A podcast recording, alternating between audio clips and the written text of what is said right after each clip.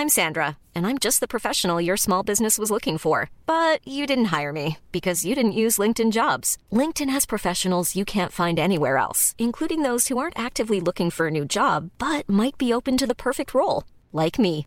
In a given month, over 70% of LinkedIn users don't visit other leading job sites. So if you're not looking on LinkedIn, you'll miss out on great candidates like Sandra. Start hiring professionals like a professional. Post your free job on linkedin.com/people today. Vox Polony.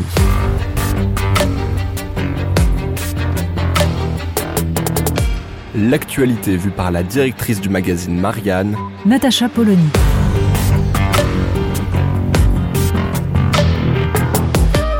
Vox Polony. C'est sans doute une polémique qui laissera des traces dans la campagne d'Éric Zemmour parce qu'elle touche à un domaine qui relève de l'intime, qui réveille les émotions.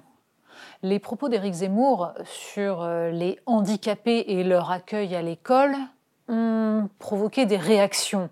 Celles de ses adversaires politiques étaient évidemment totalement intéressées, surtout de la part de gens qui, pour certains, ont été aux responsabilités et sont donc en partie comptables du naufrage que constitue l'accueil des handicapés dans les écoles françaises. Mais ce qui est intéressant dans cette affaire, c'est ce qu'elle raconte du positionnement d'Éric Zemmour. D'abord, le fait qu'il se laisse entraîner dans une discussion sur un sujet que visiblement il ne connaît pas. Et dans ce moment non préparé, improvisé, il se raccroche donc à ce qu'il maîtrise, l'idéologie. Son idéologie consiste à voir partout la trace du boboïsme, du politiquement correct et de tout ce qui, au nom d'un égalitarisme totalement euh, lénifiant, euh, imposerait des choix qui seraient ensuite forcément euh, mauvais pour l'école, qui auraient des conséquences dans le naufrage que vit l'école républicaine. Or, les choses sont beaucoup plus compliquées que ça. On peut même dire que quand Éric Zemmour exprime ça en parlant des handicapés légers que l'école pourrait accueillir, tandis que le reste, il ne faudrait pas, on est face à une maladresse, pour le moins dans l'expression, qui révèle une absence totale d'empathie et d'intérêt. Mais surtout, le sujet est pour le coup réel, comme très souvent d'ailleurs dans les prises de position d'Éric Zemmour. Le sujet existe, il mérite qu'on s'y intéresse, et il y a en effet une incapacité de la puissance publique à porter une politique volontariste, efficace sur ces sujets-là.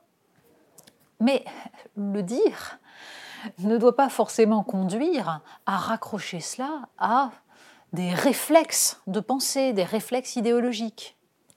Il suffit de regarder le site de Marianne pour voir que depuis des années, notre journal s'attache à publier des tribunes, des réflexions, des articles contradictoires sur cette question.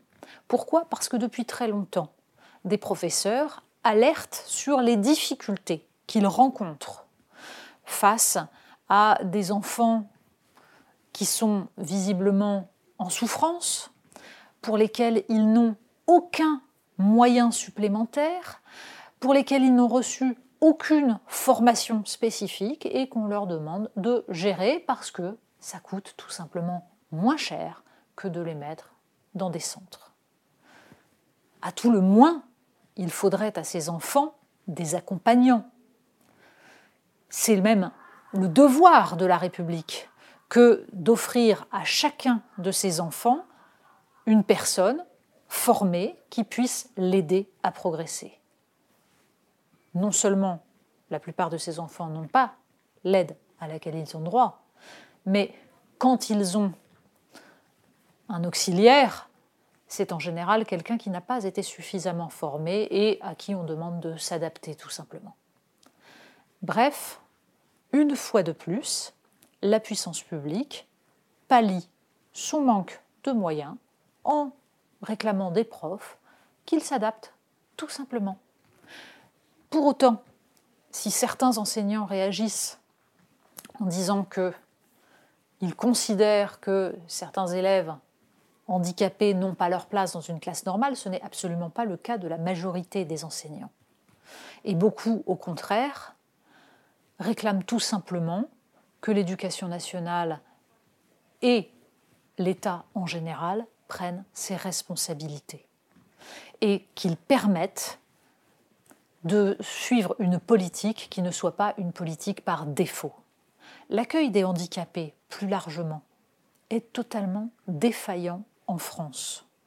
Cela fait plus de 20 ans que les parents d'enfants handicapés vivant dans le nord de la France sont obligés d'aller chercher en Belgique les centres inexistants pour leurs enfants. Tout cela dans l'indifférence générale. Un député, au moment où une polémique avait éclaté en 2001 autour du fameux arrêt Perruche, rendu pour euh, expliquer, pour alerter sur la situation des handicapés. Donc, on résume, la Cour de cassation avait, par son arrêt qui autorisait un enfant lourdement handicapé à porter plainte pour le fait d'être né, la Cour de cassation avait en cela interpellé les politiques en leur disant que c'était bien un inconvénient d'être né quand on n'avait pas ensuite la possibilité d'être aidé suffisamment. Bref, à ce moment-là, un député avait expliqué tout simplement que ce n'était pas la peine de construire des centres pour les enfants handicapés, parce qu'avec le diagnostic prénatal, de toute façon, il y en aurait de moins en moins. Et là, on comprend les arrière-pensées de certains sur ces questions-là. On comprend tous les non-dits dans un débat où il faut évidemment réfléchir à ce que signifie accueillir des enfants différents, avec des handicaps qui sont parfois difficilement diagnostiqués, et faire en sorte non pas d'adapter systématiquement la société et de désorganiser ce qui existe, mais de faire en sorte qu'ils aient eux aussi droit à une éducation qui va les faire progresser. L'accueil des enfants handicapés doit passer donc par un meilleur diagnostic, notamment pour tous les troubles autistiques dont on sait aujourd'hui qu'ils augmentent et qu'il va donc falloir mettre en place une politique publique véritable. Il nécessite des moyens pour les auxiliaires de vie, pour les aides à l'accueil des enfants handicapés, des moyens pour former les professeurs, parce qu'aujourd'hui, ils sont extrêmement nombreux à avoir un ou deux enfants frappés d'un handicap dans leur classe, ou à tout le moins d'une dyspraxie ou de quoi que ce soit qui nécessite un accompagnement. Bref, il n'y a aucune parole péremptoire à prononcer sur ce sujet-là. Il faut étudier au cas par cas, avec humilité, et essayer de sortir des idéologies pour aller tout simplement vers une forme de pragmatisme. Vox Polony. Retrouvez tous les podcasts de Marianne sur les plateformes de streaming. Et puis les analyses, articles et entretiens de la rédaction sur marianne.net. Et surtout, n'hésitez pas à noter cet épisode et à nous laisser vos commentaires.